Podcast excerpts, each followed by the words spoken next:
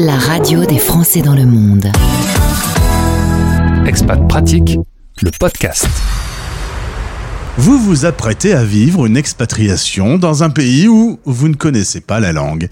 Quel stress Apprendre une langue, c'est tellement difficile. J'en sais quelque chose, j'en parle relativement bien une, donc et encore c'est celle que j'utilise toujours. On va parler de l'apprentissage de la langue par l'hypnose aujourd'hui. Première fois qu'on aborde ce sujet sur l'antenne de la radio des Français dans le monde. Je salue Expat Pro qui nous a mis en relation avec Séverine Fay. Euh, on a échangé avec Séverine il y a quelques jours. Elle nous a présenté euh, son parcours. Et là, on va s'arrêter sur un sujet bien particulier. Séverine, bonjour. Bonjour Gauthier, bonjour à tous. Content de te retrouver. Tu es à Colmar. Je suis à Lille. Nous sommes donc aujourd'hui réunis pour euh, un sujet euh, qui m'a un peu étonné. Je vais pas te cacher. Donc je vais faire l'animateur Candide et toi, tu vas m'éclairer euh, dans ces questions. D'abord, tu es spécialiste. Oh bon, je suis sûr que tu vas faire ça très bien. Tu es spécialiste de l'hypnose. On en a touché un mot la dernière fois ensemble. Comment fonctionne déjà l'hypnose? Explique-nous le processus.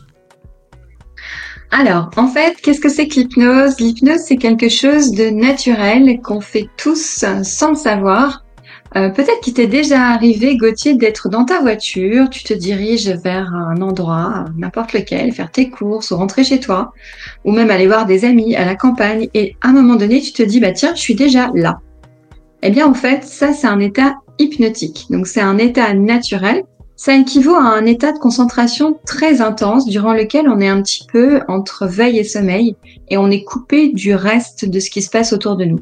Mais on peut très vite reprendre euh, nos facultés naturelles. Donc en fait, l'hypnose, c'est ça.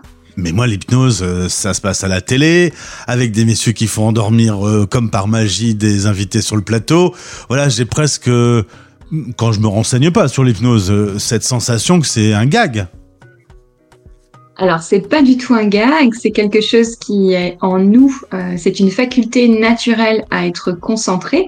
D'ailleurs, on peut même s'auto-hypnotiser. Peut-être qu'on en parlera une prochaine fois. Mais en fait, l'hypnose, c'est un peu comme si notre cerveau était un, un iceberg. À la surface de l'eau, on a notre mental, c'est-à-dire la partie de notre cerveau qui nous permet de réfléchir, d'analyser, euh, de conscientiser. Et puis euh, la partie immergée, c'est la partie la plus importante de l'iceberg et c'est aussi la partie la plus importante de notre cerveau. C'est ce qu'on appelle l'inconscient. Eh bien, euh, l'inconscient dirige à peu près 80% de nos comportements. Donc en hypnose, ce qu'on va faire, c'est qu'on va renverser l'iceberg on va mettre le mental entre parenthèses, c'est pour ça qu'on est un petit peu dans cet état entre veille et sommeil comme si on était euh, dans une bulle. Et puis, on va s'adresser à l'inconscient pendant la séance d'hypnose en lui faisant un certain nombre de suggestions. Mais Séverine, du coup, est-ce que tout le monde est réceptif à cette méthode de l'hypnose?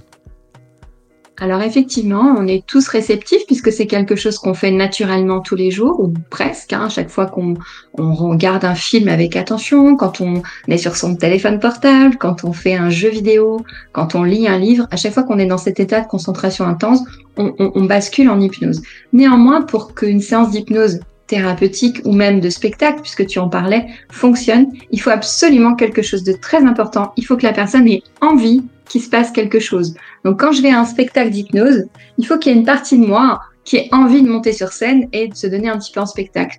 Et puis quand je veux euh, traiter une problématique qui m'est importante pour euh, par l'hypnose, il faut vraiment que j'ai envie de réussir cet objectif. Est-ce qu'on dit que c'est une sorte de médecine? Alors écoute, c'est reconnu par l'OMS comme euh, médecine complémentaire depuis 2020 seulement, même si ça existe depuis euh, le XVIIe siècle. Enfin, ça existe depuis toujours, mais ça a été utilisé en médecine depuis le XVIIe siècle. Euh, mais oui, on pourrait parler, mais attention, il faut bien faire attention aux mots que l'on emploie. Euh, l'hypnose, euh, c'est une médecine que j'aime à dire complémentaire, comme le rappelle l'OMS, mais ça ne remplace pas un traitement, ça ne remplace pas euh, une consultation avec un médecin. Attention, l'hypnose ne guérit pas. On ne peut pas utiliser ce terme en tout cas. On est sur la radio des Français dans le monde, nos auditeurs sont aux quatre coins de la planète. Ne me dis pas que l'hypnose peut aussi se pratiquer en visio et à distance alors effectivement, l'hypnose euh, thérapeutique, contrairement à l'hypnose de spectacle, se passe euh, grâce à la voix. et aux suggestions. Comment fonctionne une séance d'hypnose? Eh bien, tout simplement par les, suggestions qu'on va pouvoir faire, c'est-à-dire que je vais raconter un certain nombre d'histoires. Et dans ces histoires, euh, il y a ce qu'on appelle des messages euh, cachés, des messages subliminaux. C'est-à-dire que en te parlant d'un monsieur ou d'une dame, eh bien, tu vas, tu vas associer ton, ta propre histoire à l'histoire que je vais te raconter.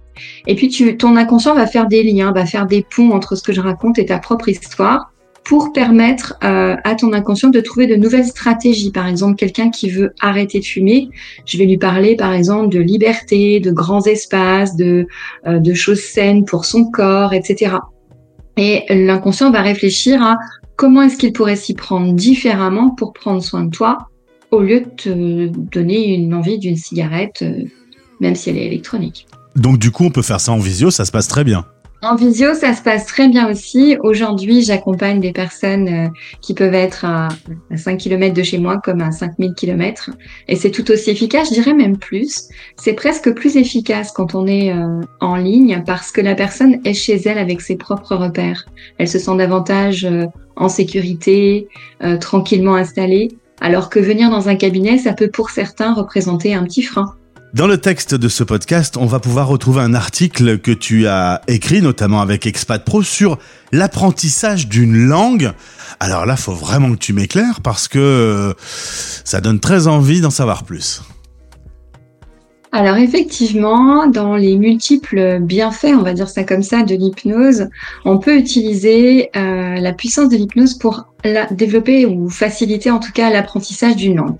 Alors évidemment, il ne s'agit pas de faire une séance pour eh apprendre euh, voilà une langue sans avoir rien fait, mais euh, l'hypnose va pouvoir aider, faciliter l'apprentissage d'une langue tout simplement en travaillant justement sur ce qui bloque l'apprentissage d'une langue, parce que euh, on peut avoir des difficultés à apprendre l'anglais, l'allemand, euh, l'italien, le russe, peu importe la langue, et on en a peut-être un peu tous fait les frais euh, lorsqu'on était dans le système scolaire.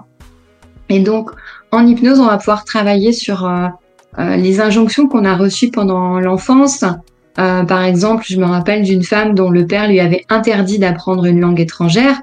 Bah ça, c'est quelque chose qu'on va garder en tant qu'adulte et ça va constituer un frein. On peut avoir aussi euh, des fidélités inconscientes euh, à nos parents qui ne parlaient pas d'autres langues ou qui étaient mauvais en orthographe. Donc, par besoin d'appartenance au même clan que mes parents, je vais éviter de dépasser ou de faire mieux qu'eux. Je peux avoir aussi des schémas répétitifs. J'ai eu des difficultés à l'école pour apprendre une langue étrangère. Une fois, deux fois, trois fois. Du coup, en tant qu'adulte, je dois prendre des cours pour évoluer et je n'y arrive pas non plus. Euh, ça peut être une question aussi liée au relationnel avec les professeurs. On va travailler énormément sur tout ce qui est lié aux émotions euh, qui sont associées aux langues étrangères. Euh, les interprétations, les associations, euh, à la période de l'adolescence, c'est difficile de, de prendre l'accent, on, on, rigole, on se moque, etc. Donc certains peuvent même avoir associé quelque chose qui, qui, qui, a généré une phobie par rapport à, à l'apprentissage des langues étrangères. Euh, on va également aborder les questions de peur d'échouer ou peur de réussir, peur de ne pas se sentir à la hauteur. Euh, et puis évidemment euh, la première peur euh, de l'humain s'il en est, c'est-à-dire la prise de parole en public. Mhm. Donc tout ça, ce sont des choses sur lesquelles on va pouvoir, euh, et bien d'autres encore, hein, je pourrais parler des troubles de l'apprentissage comme la dyslexie, la dysorthographie, la difficulté d'expression, tout ça. Voilà, je vais pouvoir identifier un petit peu quels sont les, les blocages pour m'en servir comme des leviers pour permettre à la personne d'apprendre une langue étrangère aussi facilement que si elle apprenait à faire du vélo. Mais ça va pas l'empêcher de devoir apprendre quand même la conjugaison, la grammaire et le vocabulaire. Euh, ça vient en complément? Alors ça vient en complément, effectivement. Ce qui fonctionne très bien et que je pratique ici depuis Colmar, c'est euh, une sorte de coopération avec des écoles de langue où les personnes, notamment des adultes ou des, adolescents, prennent des cours pour apprendre une langue étrangère et font des séances pour euh, justement éliminer tous les freins. Une fois qu'on a éliminé tous les freins, bah, c'est comme en voiture. Quand tu as enlevé ton frein à main, c'est plus facile d'avancer et de rouler et d'aller là où tu souhaites. Dans ton article, ça s'appelle l'apprentissage accéléré. Exactement, voilà. Euh, donc du coup, euh, dans l'ordre, euh, c'est quoi? C'est euh, toi d'abord, c'est le passage de l'hypnose, puis l'apprentissage de façon plus classique, ou ça se chevauche? On peut le faire en même temps. Après, si la personne a vraiment une appréhension euh, des, peurs de ne de, de pas y arriver ou se raconte l'histoire que ça va être compliqué, bah, effectivement, il vaut mieux commencer par une séance d'hypnose pour, euh, pour que euh, la séance lui permette de comprendre qu'elle peut désormais apprendre plus facilement que ça ne l'a été pendant sa scolarité, et puis ensuite prendre des cours.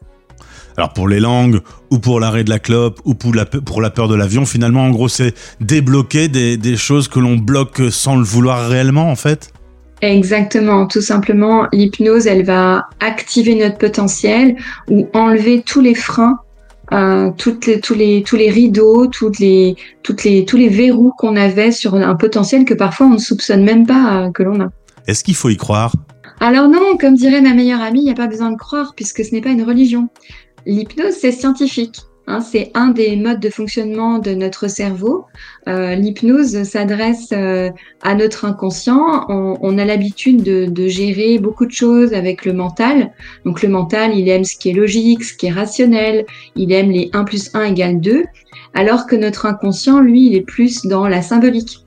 Donc l'hypnose, son secret, si je peux en, dire un mot, c'est simplement euh, de travailler sur le symbolisme des situations et, euh, ainsi c'est euh, parler le même langage que notre inconscient et donc mettre notre mental et notre inconscient dans la même équipe en faveur de notre réussite. Séverine, de temps en temps, on doit vraiment te dire, toi, t'es vraiment une fée. Hein Oui, c'est pas faux, et ce n'est pas sans me déplaire.